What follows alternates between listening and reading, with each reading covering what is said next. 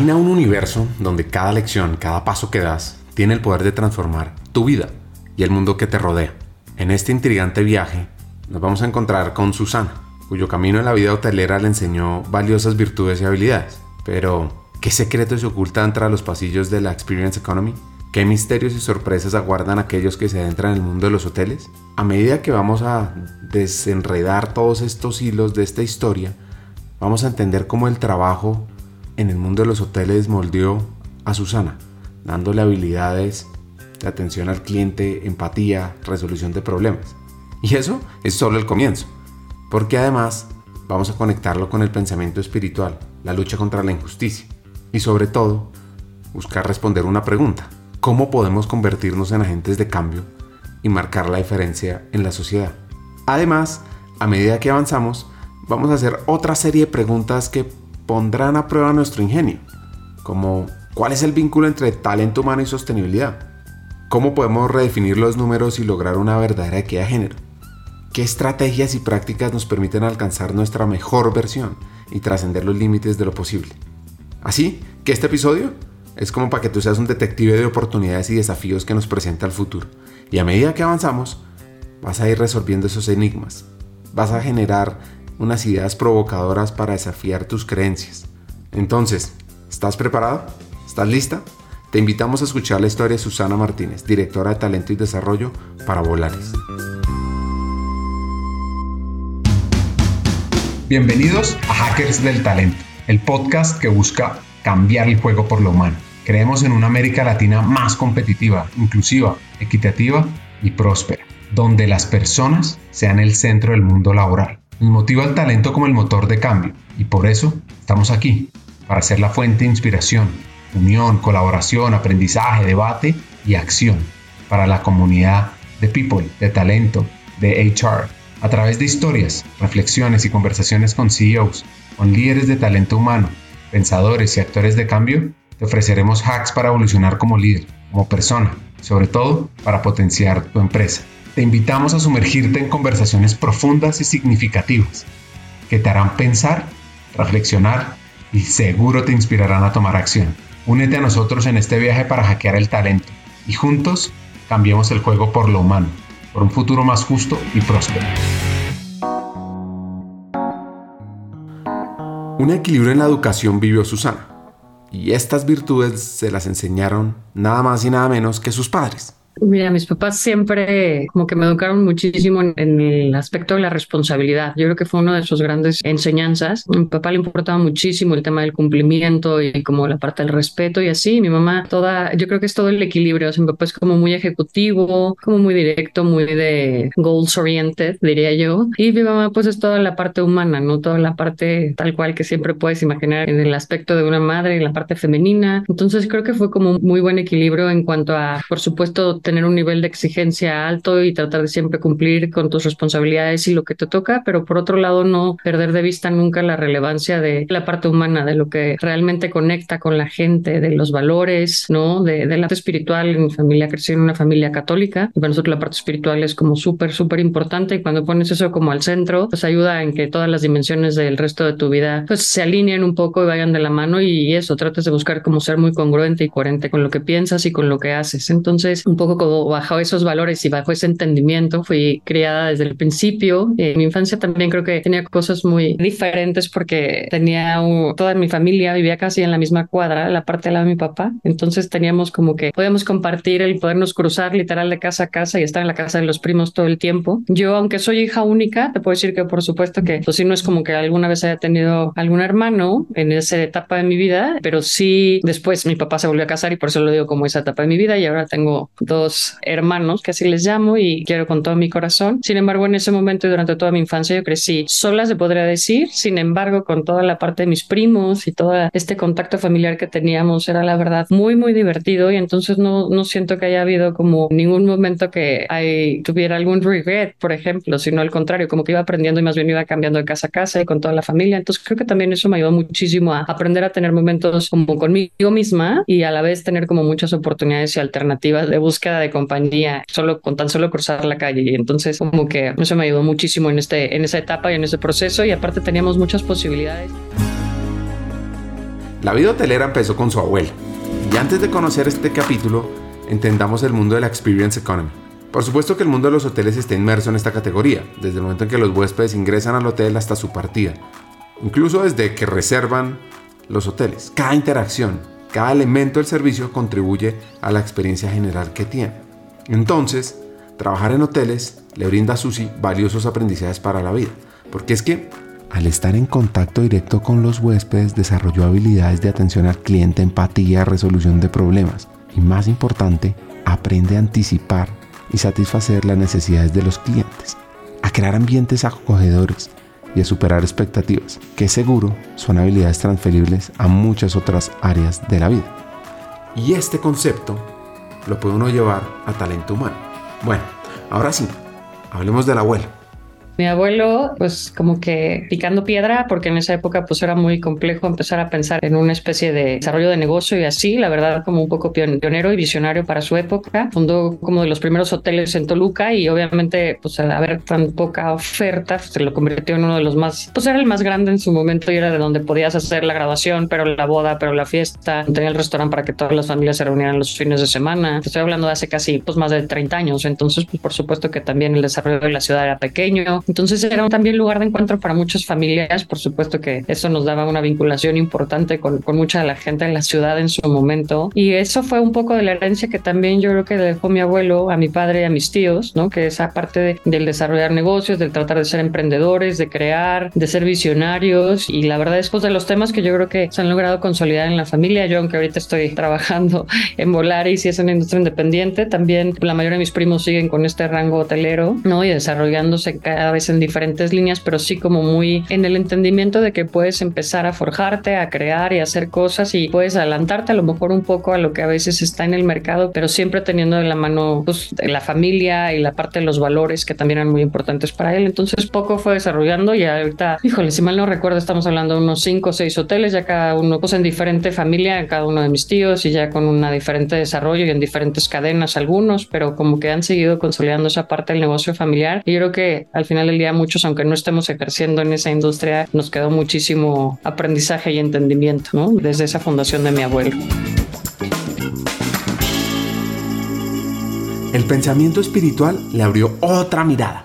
El trabajo en las misiones la marca para regresar o devolver, generar un mejor entorno, generar una mejor sociedad vine a estudiar en la Ciudad de México, que era como, pues fue un gran parte de aguas en mi vida, como que fue como salir de un poco la provincia, llegar a la gran ciudad, ¿no? Aunque como que suena un poco la historia. En la universidad una de las cosas que más me acuerdo es que esa parte espiritual hizo un complemento perfecto para mí, como que fue abrirme a un mundo completamente distinto en cuanto a pues, formas de pensar, incluso perspectivas. La universidad de verdad fue un abrir una cortina y una puerta que no necesariamente teníamos tan conocida, sobre todo viniendo de una ciudad mucho más pequeña, pero ahí en ese tema, pues fuimos, empezamos a ir de misiones, fui parte de un programa de excelencia dentro de la universidad. Entonces, toda esta vinculación extracurricular que iba por encima de a lo mejor pues tener buenos resultados en el colegio y de dar tu máximo y ser como muy responsable en el día a día, que eso la verdad se me daba y me gustaba muchísimo hacerlo. Como que vi toda esta parte del complemento adicional que puede llegar a consolidar todo tu desarrollo y entender la parte de la gente. Entonces, como que te puedo decir que eso me motivaba muchísimo, el hacer algo por los demás se iba de la mano con lo espiritual toda la parte de las misiones que hacíamos, toda la parte del trabajo social que hacíamos, a mí yo creo que es de las cosas que más me llena el alma, la verdad, como que el ver que haya alguna posibilidad de ayudar a alguien que de verdad lo necesite, las sonrisas que tienes a cambio, la gratitud de la gente, como que era uno de mis grandes motores, sobre todo en, esta etapa y en esta época. Y yo creo que es una semilla que se queda para siempre y aunque a veces la puedes gestionar de diferente manera, digo, a lo mejor ahorita ya no es como que antes me iba de misiones y por pueblos y podía dormir en el suelo y etcétera, etcétera. Y tal, a lo mejor hace un poco de tiempo que no hago específicamente eso, pero nunca se me ha quitado la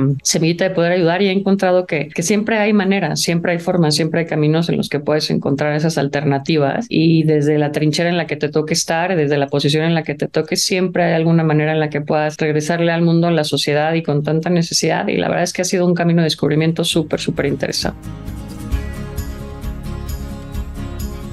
En la vida descubrimos un don poderoso cuando extendemos una mano amable a aquellos que más lo necesitan.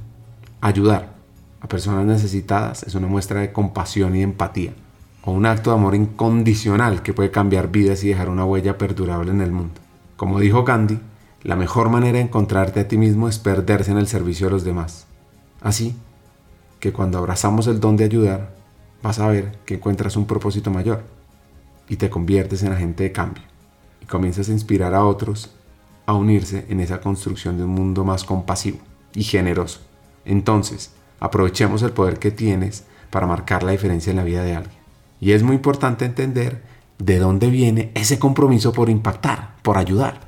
Esa es una buena pregunta. Yo creo que mucho me lo inculcó mi mamá, como te digo, desde chiquita, pero creo que es una genuina conciencia de que tengo demasiadas bendiciones. Entonces, los que entendemos el liderazgo como estas grandes oportunidades que te tocan a ti, que tienes que compartir y, el que a lo mejor hay muchas más personas que solo están esperando esta posibilidad o una ventana de oportunidad o una ayuda o un brazo que se les extienda para poder mejorar sus condiciones de vida o para poder alcanzar las cosas que ellos necesitan o simplemente ser una especie de la verdad es creo que a mí me ha dejado súper claro que esta parte de las bendiciones no, es de gratis, sino que al contrario es como para poderlas compartir, ¿no? Y a lo largo de mi vida, la verdad es que he tenido muchas oportunidades de gestionarla de esta manera y sobre todo con la gente. O sea, te platico un poquito, cuando yo me graduó de la universidad, me invitan a trabajar en la misma universidad como coordinadora del programa de excelencia y una de las cosas que me acuerdo que más disfrutaba era tener conversaciones con los alumnos. O sea, esta parte de estar con los chavos y entender que si a lo mejor tenían algún tema en su familia, o que tenían algún tema académico y cómo podían hacerle para solucionarlos y tener estas tutorías como las llamamos nosotros, de verdad era de las cosas que a mí más me gustaban porque no solamente podías empezar a gestionarte como una especie de coach sin que lo supiera, sino que más allá de verdad te dabas cuenta cómo a lo mejor alguna palabra o el simple hecho de escucharlos o el sugerirles alguna propuesta podía tener cambios significativos en sus vidas. Y además éramos súper bendecidos en el trabajo de poder ver muchos resultados incluso tangibles casi que cuando se graduaban los niños o así. Entonces, como que ese tipo de cosas yo creo que me iban dando la clara idea que a lo mejor a veces con, con un poco de esfuerzo o con alguna inquietud de tu parte genuina de querer ayudar, las cosas se acomodan y puedes transformar y puedes trascender muchísimo más de lo que te imaginas en la vida de los que te rodean. Luchar contra la injusticia es algo que todos debemos hacer. ¿Qué se refiere a la injusticia? Falta de equidad, imparcialidad o trato justo en las relaciones humanas y en la distribución de recursos o en las oportunidades y derechos. Implica situaciones en las que las personas son discriminadas, oprimidas o privadas de sus derechos básicos. La injusticia puede manifestarse en muchas formas, desigualdad económica, social, racial, de género, de clase. Puede ser también resultado de políticas injustas o estructuras sociales discriminatorias, o incluso actitudes y comportamientos de cada uno que perpetúan la opresión y la exclusión. Y lo que es importante, además de lo que acabamos de oír, es que no solo afecta a individuos directamente perjudicados, sino que también socava la cohesión social, el bienestar colectivo y la convivencia pacífica. Porque si no, pues genera resentimiento, descontento, desigualdades, creando barreras para el desarrollo humano.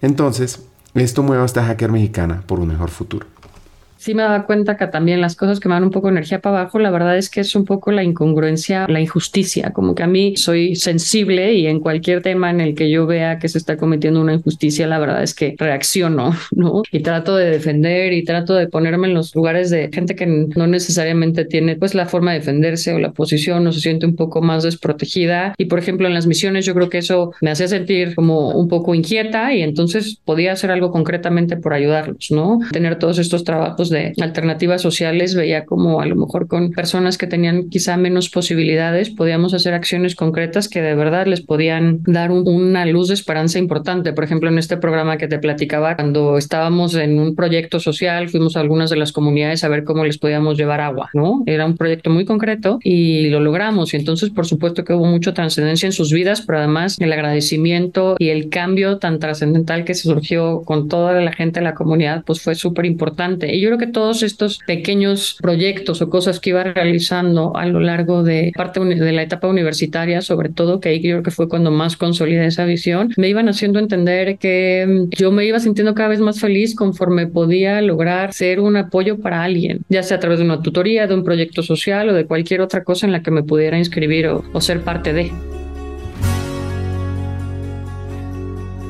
Un programa fascinante de excelencia llamado Vértice la marcó. Claro, cuando yo entro a la universidad, tuve la gran bendición de que al primer semestre que entré, justo nos hablaron de que se iba a abrir por primera vez este programa de excelencia, ¿no? Entonces fuimos como una invitación a este como proyecto que no entendíamos bien de qué se trataba y que conforme a lo largo de los años, la verdad ha sido una de las cosas más importantes que, que ha acontecido en mi vida. Este era un proyecto en el que consideraban que todos aquellos que tenían una buena formación académica podían tener una como actividades extracurriculares que pudieran consolidar todo su proceso de formación dentro de la universidad y le podrían meter como un poco este bump y esta twist adicional para que nos convirtiéramos en los líderes universitarios, ¿no? Y me tocó ser de las primeras generaciones desde la parte de la construcción. Este programa se llama Vértice y justo lo mencionaban así, como que teníamos que ver que ser esa punta de lanza en el campus universitario que gestionara los proyectos y las actividades y las cosas que pudieran generar mayor cambio. Y la idea era que, pues sí, que se forjaran todos estos estudiantes que tenían este potencial, este liderazgo, este talento y pudiéramos lograr como llegar mucho más allá y que no la universidad no simplemente se convirtiera en un lugar donde ir a, estudiar tu carrera profesional y que después te fueras y ya buscaras el trabajo. Entonces me tocó ser parte del proyecto como alumna y cuando me graduó me invitan a trabajar ahí y entonces me convierto en la coordinadora de este programa. Entonces para mí pues fue algo súper interesante porque me desarrollé, no solo fui parte de, de, los alumnos, pero después también me convertí en pues esta especie de líder de este grupo universitario y nos tocó como seguir consolidando entonces hacíamos muchísimas actividades, vinculábamos con empresarios, teníamos cursos y capacitaciones y programas académicos en todo el mundo literal, o sea, visitábamos muchísimos países, fuimos a China, Egipto, a Turquía, a, te puedo mencionar de verdad, o sea, Chile, Argentina, muchísimos, muchísimos lugares donde hacíamos estos cursos extracurriculares y nos llevábamos a los alumnos, teníamos muchísimo semillero de talento, había mucha incubadora de negocios, teníamos materias adicionales, entonces me tocó vivir ambas experiencias como alumna y como después como coordinadora pero lo que te decía, la parte más interesante era el, contacto diario con, con los alumnos y, el poder como ser esta guía y, trascender en, en, sus vidas de manera tan relevante, porque la verdad te convertías en vidente, pero en su motor, pero los ayudabas a conseguir trabajo. Entonces fue una de las experiencias yo creo que más gratificantes que he tenido y uno de los trabajos más importantes que he tenido en cuanto a la enorme satisfacción que me ha generado el poder estar como con tanta juventud y pudiendo ayudar de manera tan concreta. Y te diría que ahí aprovecho para compartirte que conocí a la persona que también me ayudó muchísimo en el concepto de un verdadero liderazgo. En ese entonces, Luis Alverde, que era mi jefe, ahora es el rector de la Universidad de Anáhuac en Querétaro. Era él el director del programa de excelencia y me enseñó en el día a día, no necesariamente con palabras, sino con congruencia y con su testimonio, lo que era ser líder en muchos aspectos, pero con un genuino sentido humano. ¿no? O sea, es para mí el perfecto ejemplo de papá, pero de líder, de esposo, de amigo, de mentor de muchísimas cosas y se dice muy fácil, pero no es tan fácil walk the talk, como decimos a veces, ¿no? O sea, no es tan fácil ser tan congruente y tener como línea tan clara de tus valores y además tratarlo de hacer, pues sin dejar de lado la parte de los objetivos y la parte estratégica y la parte relevante de cumplir con las cosas que tienes que hacer, pero siempre, siempre poniendo como en primer plano a las personas. Y yo creo que de ahí fue una de mis grandes escuelas. A la fecha tengo contacto con él y la verdad es que sigue siendo como uno de mis mentores principales y le tengo un gran aprecio, pero pero me enseñó que lo realmente importante en el trabajo no necesariamente está en los números o en las cosas que puedas llegar a lograr como objetivos tuyos 100% por ti, sino en la trascendencia que puedes tener en la gente que te rodea. Una reflexión importante. Mira, yo creo que los que estamos dedicados a people, al final del día tenemos esa enorme oportunidad, porque si tú, por ejemplo, ahorita que estoy en Volaris y que de ahí di el salto para acá, que ahorita te cuento un poco cómo fue, pero el saber que tú en atracción de talento, ¿no? Tienes una entrevista y puedes ver si la persona va a entrar o no a la organización y que eso, pues por supuesto que es un parteaguas en la vida de alguien o que puedes hacer un plan de desarrollo porque hay alguna persona que tiene algunos skills que desarrollar y que si tienes la conversación adecuada y lo ayudas de la mejor manera, de verdad puedes seguir creciendo dentro de una organización y también a nivel personal un poco. Todos estos factores en el día a día con los que te involucras cuando estás trabajando en el área, en mi caso, de talento y de desarrollo organizacional, creo que es súper claro que sí tienes muchísima injerencia en los demás. Entonces, el qué tanto tú te gestiones como con esta parte de congruencia, cuáles son tus verdaderos valores y que lo puedas transmitir así, yo creo que se nota, me explico, y podemos, a lo mejor somos mucho más afortunados de no necesariamente solo estar atrás de un número o de estar atrás de una computadora, sino de estar viendo en el día a día cómo podemos desarrollar a la gente de mejor manera y lograr estos objetivos hacia la organización, siempre cumpliendo con las cosas básicas e importantes de lograr todo lo que se nos está pidiendo como área, porque por supuesto que si no, no tendría sentido, ¿no? Y que tienes que estar súper alineado con todo lo que está pidiendo el consejo y los five plans y todas las cosas que por supuesto tienes que cumplir, pero que sabes que atrás de todos esos logros siempre hay personas y que en ese genuino reconocimiento que puedas estar ahí para lograr mejores desarrollos, para lograr como su mejor versión, creo que es una de las mayores como beneficios que tenemos los que estamos trabajando la, con people en general en cualquiera de las áreas. Lograr la versión más extraordinaria de uno mismo es un desafío emocionante, gratificante, que requiere acciones diarias, prácticas todos los días. Inspirados por las enseñanzas de Steven Kotler y otros líderes en el campo de la superación personal, hay cinco pasos que uno puede dar para evolucionar. 1. Definir la visión de éxito. Cultivar una mentalidad de crecimiento. Si quieres profundizar sobre eso, escucha el episodio 254 con Adriana Novaes. 3. Tomar acción. El progreso requiere acción. Tomar medidas consistentes, deliberadas hacia tus metas. 4. Establecer rutinas y prácticas diarias que te apoyen en tu crecimiento personal y que también hagan que no te metas en malos hábitos. Y por último, muy importante, rodéate de personas positivas, de personas que te den apoyo, mentores, coaches, gente que te desafíe y que sobre todo te inspire a crecer. Bueno, yo que yo me he dado cuenta es que el viaje hacia ser la mejor versión de uno es personal y única. Así que no vale la pena compararse con los demás, sino enfocarse en el propio crecimiento, en la mejora continua. Así que quiero dejar un mensaje. No te conformes con menos de lo que eres capaz de ser. Siguiendo con la historia, Susana se quedó directora del programa. ¿Y cómo fue eso? ¿Cómo es mi historia Pues parte de lo que me tocó hacer cuando él se fue como rector de, la NAVAC de Querétaro, yo me quedé como directora del programa y una de las cosas que tenía que hacer era consolidar como una especie de consejo porque teníamos que hacer el programa autosustentable. Entonces empecé a vincularme de manera mucho más directa con varios empresarios y mucha gente que le, le llamó muchísimo la atención el proyecto, que creían en el proyecto de poder formar estos líderes desde la universidad con un tema más allá de lo académico y que podíamos empezar a de verdad a crear este semillero de futuros líderes que tuvieran una conciencia humana, etcétera, etcétera. Y entonces uno de los empresarios con los que me encontré fue con Enrique Beltranena, el director de Volaris, el CEO de Volaris. Y pues nos vinculamos y nos hicimos amigos, te diría yo, desde ese momento, porque a él le gustó muchísimo el proyecto. Volaris nos empezó a apoyar. Y cuando íbamos a cumplir el décimo aniversario del programa, lo invité, él era una parte de nuestros consejeros. Y justo ahí se dio la oportunidad de que en la universidad me ofrecieran un trabajo que iba a ser encargarme de todos los programas de liderazgo y de excelencia a nivel nivel red de universidades, es decir, con todas las universidades que tenían en el país. Entonces, pues ya había dicho que sí, ya había aceptado, dije, por supuesto, es poder llegar a más gente, poder permear estas ideas y estos conceptos de excelencia, no solo académica, pero humana. Entonces, por supuesto que había aceptado el reto y me empiezo a despedir, ¿no? Un poco de todos los empresarios y la gente que había, pues, apoyado el proyecto de Vértice en su momento para decirles que seguíamos de la mano, nada más que yo iba a estar en, en una posición distinta. Y en ese momento me acuerdo que Enrique me dijo, no, ¿a dónde te vas? ¿Cómo te vas? No, no es posible vamos a desayunar.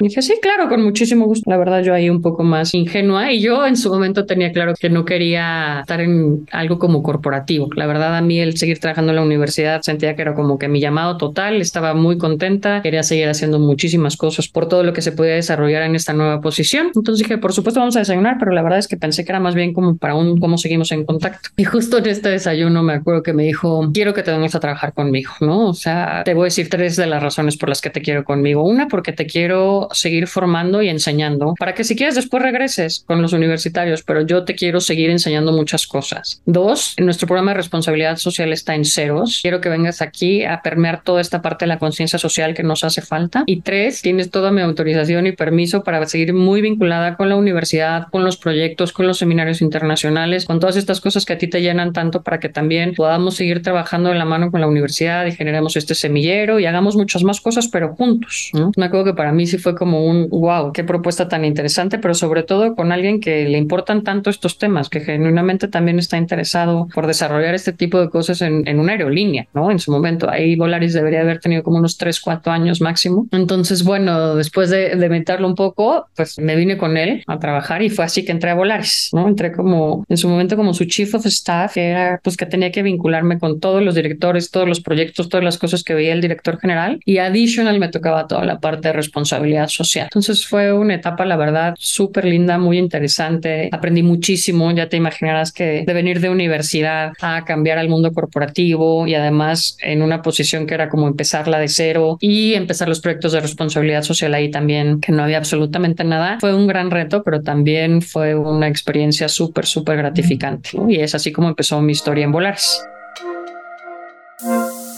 Uno de los puntos clave es cómo conectar al talento de una compañía con causas sociales. Esto lo empezaron a través de un voluntariado.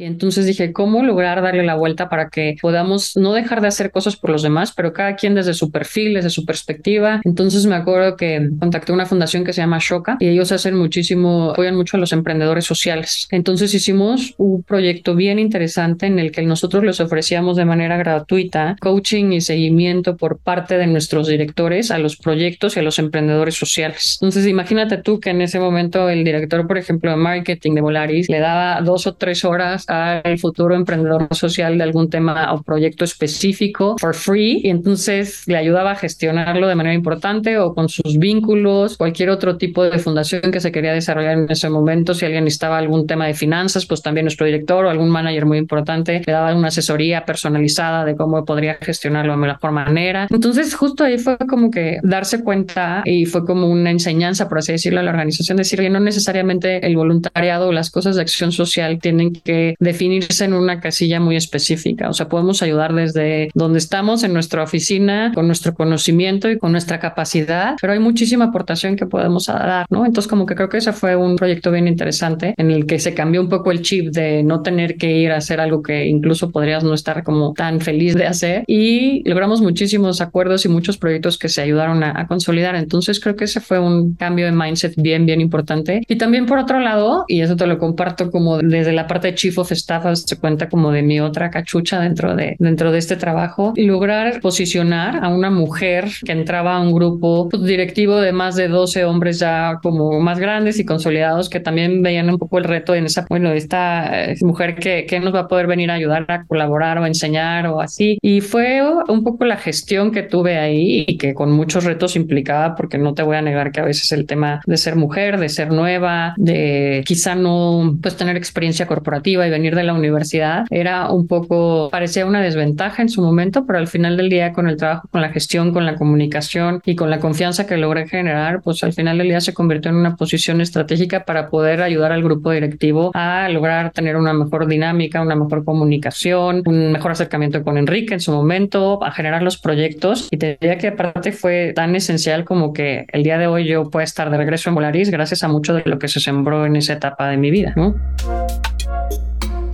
Dos proyectos la marcaron. Sí, porque hacíamos como varios esfuerzos con, con, personas, pero por ejemplo hubo un día que me acuerdo que había unos niños en un orfanato en el DIF del Estado de México y muchos tenían unas condiciones bastante difíciles y venían de unas historias de vida súper trágicas y me acuerdo que Enrique dijo tenemos que hacer algo diferente por estos niños, tenemos que hacer algo distinto con la organización, vamos a hacerles un día que cambie sus vidas y después de eso les damos seguimiento y apoyo como institución, ¿no? Y me acuerdo que se nos ocurrió hacer un vuelo con causa, el vuelo era completamente lleno de niños del DIF que querían por primera vez conocer el cielo, ¿no? Y volamos un, hicimos un Toluca Monterrey y los llevamos allá a un museo que hay espectacular como del niño y aparte les, eh, le llevamos un concierto con Tatiana y ahí los trajimos de regreso. Pero yo no te puedo explicar el nivel de sonrisas, de, el nivel de felicidad, de alegría y de satisfacción que había en estos pequeños chiquitines con ese, por ejemplo, ese simple vuelo y a partir de ahí nos convertimos en una especie de padrinos del orfanato y entonces cada vez que podíamos hacíamos actividades de voluntariado, todos los embajadores ahí las navidades y las posadas y vimos de verdad a lo largo de algunos años como esas pequeñas historias, algunos te escribían cartas y te decían, volví a sonreír por primera vez, ¿no? O vi que existía una alternativa y una esperanza, incluso para los embajadores, así nos llamamos a los empleados de Volaris también, me decían, yo nunca había hecho una actividad como esta y de verdad perspectiva me cambió y ahora incluso soy como que apadriné a uno de estos niñitos. Entonces creo que ese en especial como que tuvo muchísimo impacto tanto para los niños del orfanato como para los embajadores y después la continuidad, que en estos proyectos es bien importante hablar de la continuidad porque no siempre, o sea, no solamente las actividades que realizas en, un día que pueden tener mucho impacto, no siempre pues se vuelven en el día a día, a lo mejor se pueden seguir perdiendo, pero acá como que logramos tener un poco de proceso de apoyo y entonces creo que ese es uno de los como que más recordamos con tanto cariño y que vimos que incluso con niños que te digo después se iban ya en la escuela o vimos algunos casos de ya adolescentes en su momento que se acordaban incluso de ese primer viaje y que nos decían de verdad me cambió mucho, o sea, volví a tener esperanza, volví a ver que había gente buena, volví a ver posibilidades. Entonces, algunos se querían convertir, por supuesto, en pilotos sin sobrecargos. Entonces, como que creo que fue un impacto importante para un gran área de la comunidad, tanto en Toluca como para nuestra comunidad dentro de Volaris. Ese es uno de los que recuerdo con más cariño. Y otro de los que recuerdo que seguimos a la fecha haciendo y estamos consolidando de manera muy significativa es el semillero de talento. O sea, Volaris siempre se dio cuenta que las nuevas generaciones tendrían que tener una vinculación con las empresas y con las organizaciones de manera importante.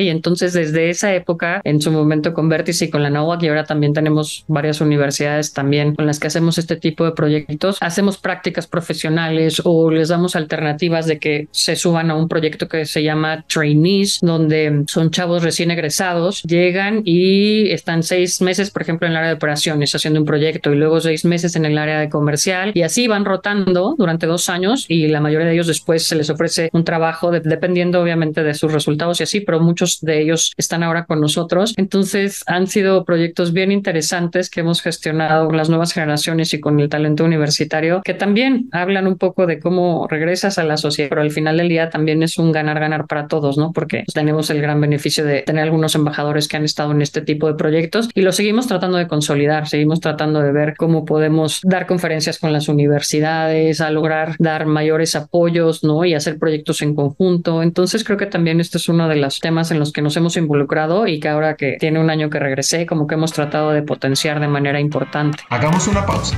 Como sabes, en Hackers del Talento estamos en una misión, cambiar el mundo laboral por uno más humano, inclusivo y próspero. Sabemos que no podemos hacerlo solos, necesitamos tu ayuda. Te invitamos a compartir este episodio con esa persona especial que está buscando crecer en su carrera o mejorar su empresa. Juntos podemos inspirar a más talentos a sumarse a este movimiento. Queremos que te unas a nuestra comunidad, suscribiéndote al podcast, recibiendo las noticias de nuestra página de LinkedIn o averiguando más en hackersdeltalento.com. No te pierdas la oportunidad de ser parte de algo grande, de marcar la diferencia en el mundo laboral y de transformar la vida de miles de personas, porque juntos podemos hacerlo posible. Nosotros ya estamos aquí, dando el primer paso. ¿Y tú?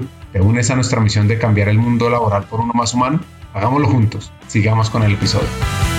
Susana pasa de Chief of Staff, de ser la mano derecha del CEO, de la gerencia, a temas de talento y cultura. Pero, pero, pero, Mira, te cuento, después de esta parte de la gerencia, eh, estuve como dos años como al frente del tema, los temas de cultura y responsabilidad social y comunicación institucional y consolidando como todos estos temas. Justo ya llevando como estos ocho años en Volaris, eh, tomé la decisión de emprender el proyecto más importante de mi vida, que yo así le llamo, que es casarme y mi familia, ¿no? Entonces, en ese momento, por la circunstancia de vida, pues decidimos que lo mejor era, era tomar esta decisión, por supuesto, no sin que me doliera y que hablé con Enrique y le dije simplemente en este momento las cosas se están alineando de manera distinta. Entonces nada, me dijo aquí tiene las puertas abiertas, ya platicaremos más adelante. Me casé, tuve a mi primera hija, después me volvieron a llamar para hacer como ya proyectos, cosas muy específicas en cuanto a proyectos de, de recursos humanos y así lo hice, entonces regresé y trabajé por proyectos un buen tiempo y después nació mi segunda hija, entonces ahí ya cuando nació, o sea, Sofía es mi más grande que tiene siete años ahorita y Fernanda tiene cinco. Entonces, cuando nació Fernanda, pues ya fue como un, está un poco más complicado complicado en este momento, entonces dije, bueno, ya veremos si regreso más adelante por proyectos o no. Ya tuve mi segunda hija y la verdad me convertí en una full-time mom y muy, muy, puedo decir como muy satisfecha con esa etapa. Tuve la enorme bendición de poder tomar esa decisión porque aunque extrañaba muchísimo trabajar, pues me dediqué en cuerpo y alma a ser mamá durante mucho tiempo y además me tocó como un poco la pandemia ahí, entonces creo que fue doblemente retador porque además de, bueno, pues tener a las niñas chiquitas y así, después también era por Zoom y las clases y, y muchos de los retos a los que seguramente muchas de las mamás que tuvieron niños en esa edad me van a poder como entender, además de todos los retos que pues todos tuvimos que enfrentar, ¿no? Con esta época también compleja de la pandemia, pero que a la vez nos, en mi opinión, nos ayudó muchísimo y aprendimos muchísimo. Entonces, justo estaba en esta etapa cuando me volvió a hablar Enrique, estoy hablando como de hace año y medio, dos años, y me acuerdo que me dijo, ¿cómo estás? ¿Qué estás haciendo? Le dije, no, no, o sea, soy una Miss de Kinder, ahorita yo estoy enseñándole a mi hija a leer y escribir y tengo la pantalla enfrente y estoy con catsup en el pelo y nos moríamos de la risa y me dijo, bueno, cuando puedas y cuando tu hija entre a la escuela y cuando todo se normalice un poco, platicamos. Le dije, sí, por supuesto. Y justo lo busqué como unos meses después y platicamos y me dijo, oye, existe esta posibilidad y esta alternativa de, de la dirección de talento y desarrollo organizacional en Volaris. Y me acuerdo que le dije, muchísimas gracias por considerarme, pero yo tengo un tema. Yo en este momento de mi vida, en las tardes son para mis hijas. Entonces, si yo puedo trabajar de 8 a 3 y conectarme en las tardes y en las noches y por supuesto saber que voy a sacar los resultados porque tú me conoces y las cosas sí o sí suceden cuando me tocan, porque el nivel de responsabilidad que tengo es súper alto y con el, el, conocimiento que tengo de Volaris y por supuesto el cariño que ya le tengo a la organización. Si este horario te podría funcionar, con muchísimo gusto empezamos a platicar y si no, lo entiendo perfecto, tan amigos como siempre, ¿no? Y él me dijo, claro que sí, lo que nos importa es el talento, lo que nos importa son las ganas y la pandemia nos ha, ha enseñado también a adaptarnos a muchos esquemas, entonces, ¿por qué no lo intenta? So far, pues ya más de un año en que tomamos esta decisión y creo que ambos estamos muy contentos con el resultado. ¿Anotaron ese hack? O más bien, esa frase. Lo que nos importa es el talento. Entonces, ¿cómo es esta experiencia? Súper interesante. Te puedo decir, muchas de las mamás que trabajan seguramente estarán conmigo en este tema de que te vuelves, o sea, si pensabas que eras multitask, ahora eres elevadamente multitask porque tienes que ver un millón de temas y que no puede, porque ya estás trabajando, no haber soluciones en tu casa o no pueden estar atendidas las cosas de la escuela de tus hijas, ¿no? Pero al final del día también, pues eres un alto ejecutivo que tienes que demostrar y tienes que tener KPIs y resultados y presentar el board y este, hacer todo lo que se te necesita. O sea, tu job description define, pero además pues siempre dar tu extra. Entonces creo que te vuelves muchísimo más como que priorizas de una mejor manera y algo para mí indispensable es por supuesto la red de apoyo, ¿no? O sea, tengo una red de apoyo espectacular. Primero aquí adentro con mi equipo, tengo un gran equipo. Tú seguramente recordarás si has entrevistado a Juli. Juli estuvo antes que yo, Julián Garita, que ahorita está en Uber. Entonces consolidó un equipo espectacular aquí, ¿no? Ahora me está tocando ver algunos de los frutos de los que Juli sembró en su época. Entonces eso ayuda muchísimo. Entonces tengo un gran muy sólido aquí que ayuda muchísimo y también un equipo sólido que me ayuda con los temas a nivel personal. Entonces creo que estas redes de apoyo son indispensables y que cada vez tenemos que lograr un mejor desarrollo de las mismas para todas las mujeres, ¿no? Como que a veces creo que pues el tema que siempre hablamos de poder incluir a la mujer y de toda la parte de que este el talento femenino es bien importante y agrega un valor súper súper importante. Tenemos que podernos apoyar y gestionar entre nosotras mismas la forma de poder hacer esos vínculos que nos ayuden como plataforma para seguir pudiendo con diferentes a lo mejor esquemas, horarios o muchas cosas, pues poder seguir agregando este valor a las organizaciones, que está tan demostrado que lo agregamos, ¿no? Yo me acuerdo muchísimo que hace poco vino una de mi equipo que me ayuda muchísimo en el día a día y le conté un poco mi historia y me acuerdo que con lágrimas en los ojos me decía, su, me encantaría que mi mamá hubiera tenido una historia como tú, ¿no? Me hubiera encantado que mi mamá hubiera podido estar en las tardes conmigo en alguna clase o en algún proyecto o en algún evento, pero ella tenía que trabajar todo el tiempo y se perdió casi toda mi infancia. Y como que ese día dije, claro, o sea, por supuesto, qué difícil, pero ojalá que yo no sea excepción, sino que te podamos tratar de ser más la regla en cuanto a que con tal de entregar las cosas que se piden, lograr los objetivos, ser súper claros en que sí estamos agregando valor y que sí de verdad estamos cumpliendo con las cosas que se piden, siendo estratégicas, de verdad ayudando con la parte del sentido del negocio, no podamos dejar a un lado que a lo mejor a veces las condiciones se puedan adecuar un poco dependiendo de la etapa para que podamos seguir sumando tantas seguramente mujeres extraordinarias que a veces no, no pueden sumarse a la vida laboral porque las condiciones no siempre están para ellas de la mejor manera. Por cierto, el episodio con Juliana Angarita es el 187 y ella ahora está como CHRO de Digital FEMSA, si quieren conocer su historia. Bueno, siguiendo con Susi, uno de los grandes retos en equidad de género es cambiar los números de participación de mujeres en múltiples espacios.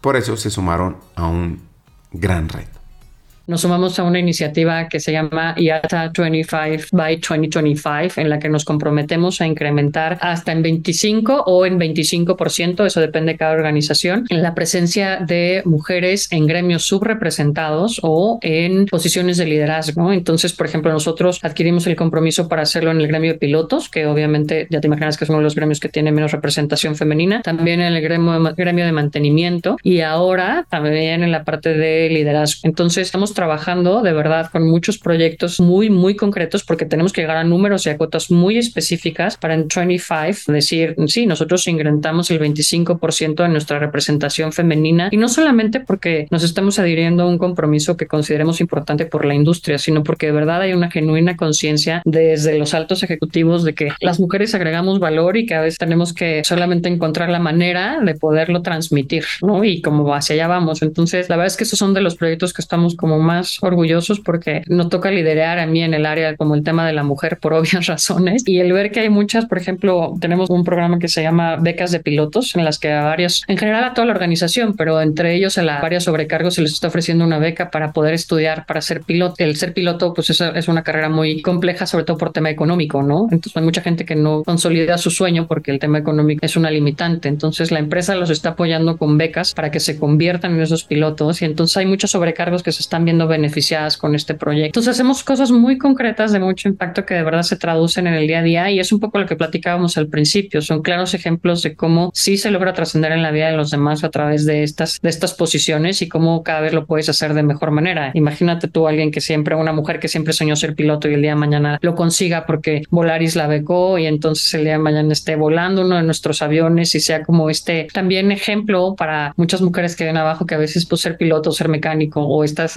famosas materias como STEM en inglés, que de ingeniería y de temas matemáticos y así no son para nosotras, pues yo creo que al contrario, tenemos que seguir permeando esta cultura de capaces de lograr lo que nosotros nos propongamos y a veces necesitamos las redes de apoyo que si nos las dan, por supuesto que son trampolines para seguir sumando en beneficio de todos, ¿no? Porque al final somos un complemento de la perspectiva masculina y al final podemos hacer sinergias increíbles si todos trabajamos bajo esa perspectiva.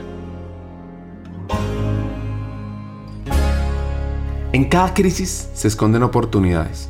Es en los momentos más desafiantes que uno puede cuestionar todo, comienza a replantear las estrategias. Incluso puede uno forjar un futuro más brillante. Se comienza a preguntar, por ejemplo, cómo reinventar industrias obsoletas o qué soluciones innovadoras podemos ofrecer para resolver los problemas más apremiantes. Y si nos atrevemos a pensar en grande y abrazar los riesgos, ¿qué puede pasar? Porque es que a través de la audacia, la determinación, convertimos adversidades en lo que uno llama impulsores hacia el éxito. Así que, ¿por qué no actuamos y creamos un legado que desafíe los límites de lo posible? Mira, uno de los grandes retos a los que nos enfrentamos desde que llegué es que yo creo que pues mucho dado por tema de pandemia y también mucho por dado por crecimiento. Aquí en Volaris, a pesar que la pandemia obviamente fue una etapa tremendamente compleja, también fue un momento de gran oportunidad. Como siempre Enrique dice, las crisis generan oportunidades y entonces Volaris las, las enfrentó de una manera espectacular y entonces fueron los primeros que nos recuperamos de mejor manera después de la pandemia, pero hubo un crecimiento sustancial. Se incorporaron a la organización más de casi 3.000 embajadores de los últimos dos años somos más de 7000 el día de hoy. Entonces tenemos grandes retos, sobre todo en cuanto a comunicación y en cuanto a poder permear de mejor manera todos nuestros temas pues, de objetivos y de cultura. Y tú imagínate el crecimiento exponencial que tuvimos para seguir permeando toda esta parte de procesos de calidad, de entendimiento, pues es, un gran reto, porque además de que tenemos muy distintos gremios, o sea, pilotos, pero sobrecargos, pero mantenimiento, la gente en los aeropuertos, tenemos una gran dispersión geográfica, ¿no? Tenemos, hablamos en muchos lugares dentro de la ciudad, o sea, dentro del México país, pero además de Estados Unidos, pero de Centroamérica, de Sudamérica. Entonces, con toda esta gran dispersión, el tema de comunicación ágil, el tema de seguirnos manteniendo unidos como familia, de seguir teniendo claro cuáles son nuestros pilares en nuestra parte cultural y seguir cumpliendo con los objetivos y la rentabilidad, pues sea, es como un ingrediente adicional que la verdad se, a veces es como complejo, pero creo que una de las cosas que hemos tratado de enfocarnos, sobre todo el año pasado en este, es tratar de lograr permear de mejor manera estos canales de comunicación, desde los niveles directivos hasta abajo, porque pues muchas juntas, por ejemplo, para los administrativos, muchas cosas se daban obviamente vía remota, pero nosotros estamos ahora bajo un esquema híbrido porque estamos convencidos de que también el poder venir a la oficina, el volver a tocar base con la gente, el volver a estar en contacto con tu equipo, pues también suma. Entonces, aunque sí damos las oportunidades que la pandemia nos da y la tecnología para tratar de tener un esquema híbrido que le funcione a los embajadores, pues tenemos este gran reto que los gaps que se pudieron haber creado por tanto crecimiento o por la distancia física que se generó, pues en el día a día no se conviertan en algo que impida que fluya toda la comunicación, que influya toda la parte cultural y que podamos seguirnos consolidando, ¿no? Como empresa. Entonces, ese diría que ha sido uno de los primeros retos. Y el otro es mucho el futuro. Voy a leer lo siguiente. No hay nada más poderoso en el mundo que una idea cuyo tiempo ha llegado. Nos encontramos en una era de constantes transformaciones y descubrimientos donde el futuro se ve entre nosotros como un vasto horizonte de posibilidades. Es en este escenario que debemos recordar que somos los arquitectos de nuestro propio destino. Cada uno de nosotros tiene el poder de moldear el futuro con nuestras acciones y decisiones diarias. No debemos temer al futuro, sino abrazarlo con valentía y determinación. Esa es nuestra capacidad de soñar y perseverar donde radica el verdadero potencial para construir un mundo mejor. El futuro está en nuestras manos y es nuestra responsabilidad forjarlo con esperanza, visión y audacia. Este texto fue escrito por el reconocido escritor francés Victor Hugo, autor de la obra Los Miserables.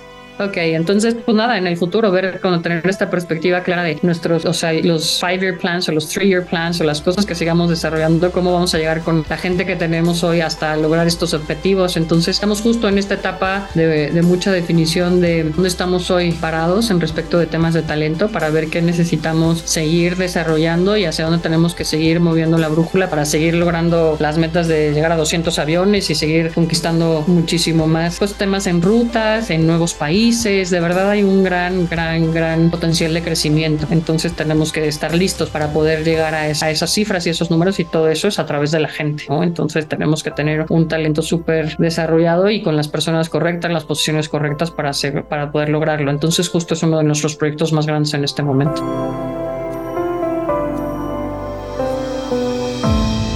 Una de las motivaciones de conocer a Susana y de aprender junto a ella es esa conexión de sostenibilidad con talento, porque en mi opinión uno de los roles que debe tener los vicepresidentes de talento humano es aumentar el impacto social y ambiental.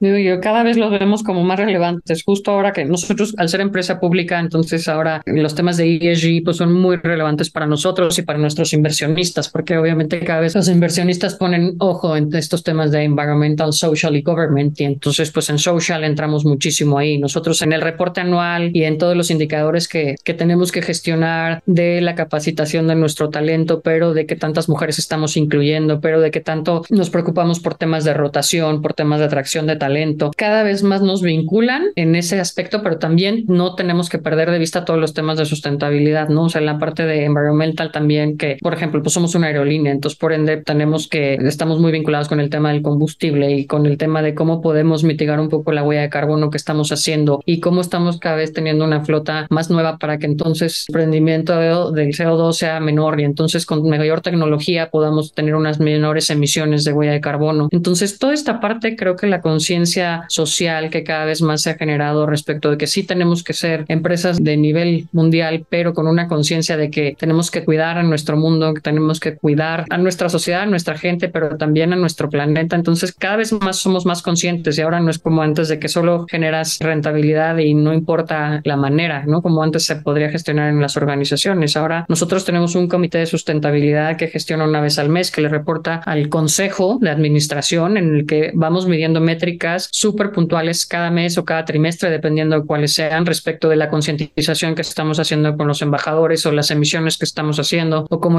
estamos manejando algún tipo de material. Entonces tenemos unas como unos lineamientos súper claros que se consolidan con esta parte que te digo que al ser empresa pública pues tenemos muchísimos niveles de auditoría y muchísimos como guidelines que cumplir y creo que al final día ayuda para ser muchísimo más conscientes en que no debemos dejar de ser un negocio rentable, exitoso, pero que va de la mano con esta conciencia social genuina por la gente, por nuestro planeta y que todo se tiene que lograr en una misma armonía. Entonces lo tenemos súper claro y lo queremos fielmente, pero además estamos súper bajo la lupa, supervisados al respecto por todos los índices, por todas las cosas en las que estamos incluidas y por ser una empresa pública, ¿no?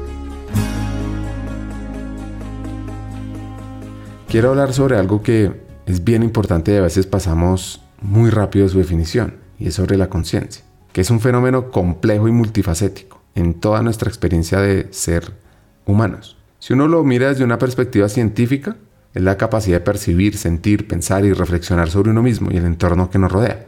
Ahora, si uno lo mira desde la parte neurobiológica, se cree que emerge a partir de la interacción de diversas áreas cerebrales, como la corteza prefrontal, el sistema límbico y las redes de atención.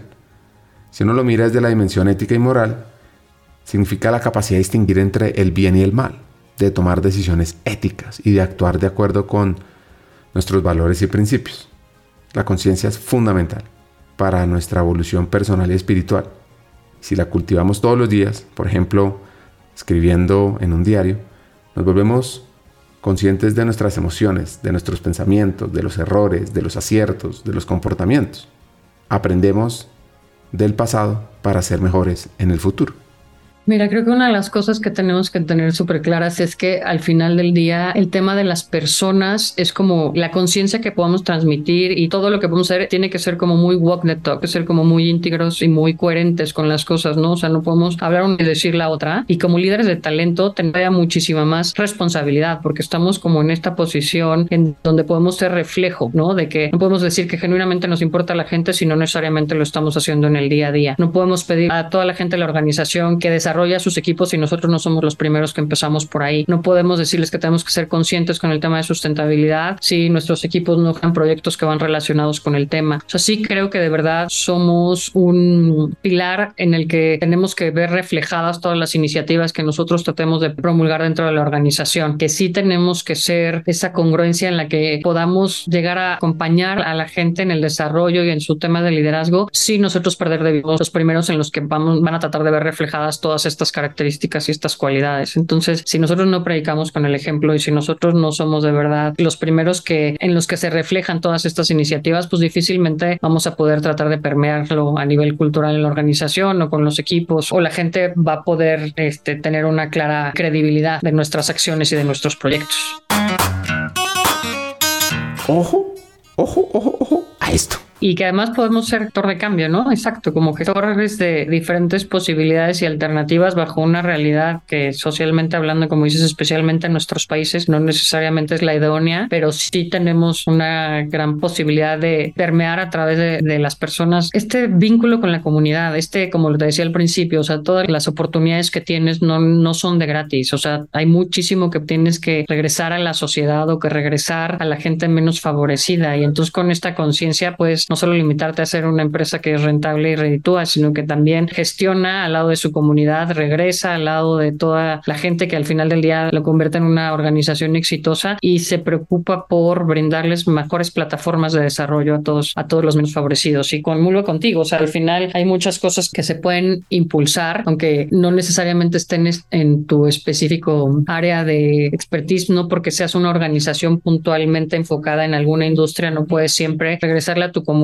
preocuparte por un tema de educación, ver cómo ayudas a las próximas generaciones. O sea, al final del día todos estamos en el mismo mundo y todos somos seres humanos y entonces es ver cómo de las posiciones de liderazgo, de los lugares preferenciales como organizaciones y corporativos podemos esto, trabajar en manera más conjunta para no solamente seguir favoreciendo a algunos, sino tratar de tener un muchísimo mejor desarrollo para todos en general.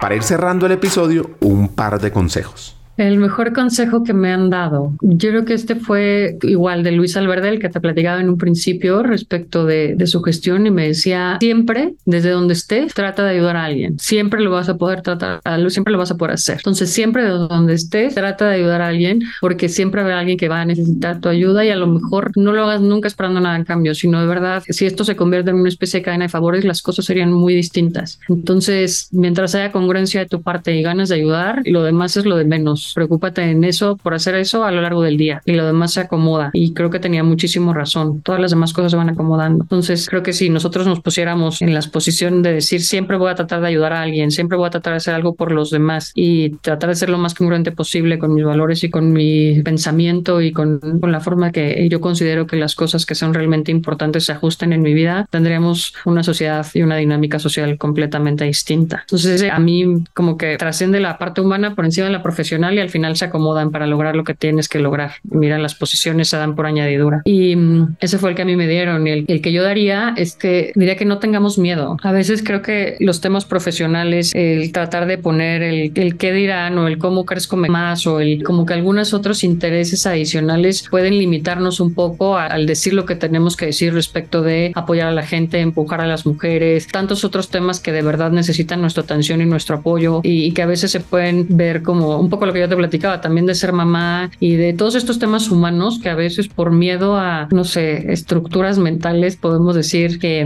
no se tocan de la manera correcta o no se platican o no hay las conversaciones difíciles. Entonces creo que debemos de no tener miedo a que con el respeto adecuado siempre poder levantar la voz en favor de los menos favorecidos, de los que necesitan más ayuda y logrando tener estas posiciones de liderazgo que nos dan esta visibilidad y que nos implican una gran responsabilidad, ¿no? Entonces al final del día cuando nos toca entregar las cuentas creo que es más importante poner la balanza sobre eso que sobre los, no sé, tres o cuatro o cinco KPIs que tengamos, sino que tiene que ser con una balanza muchísimo más enfocada en, en esta parte humana que se tiene que lograr por añadido.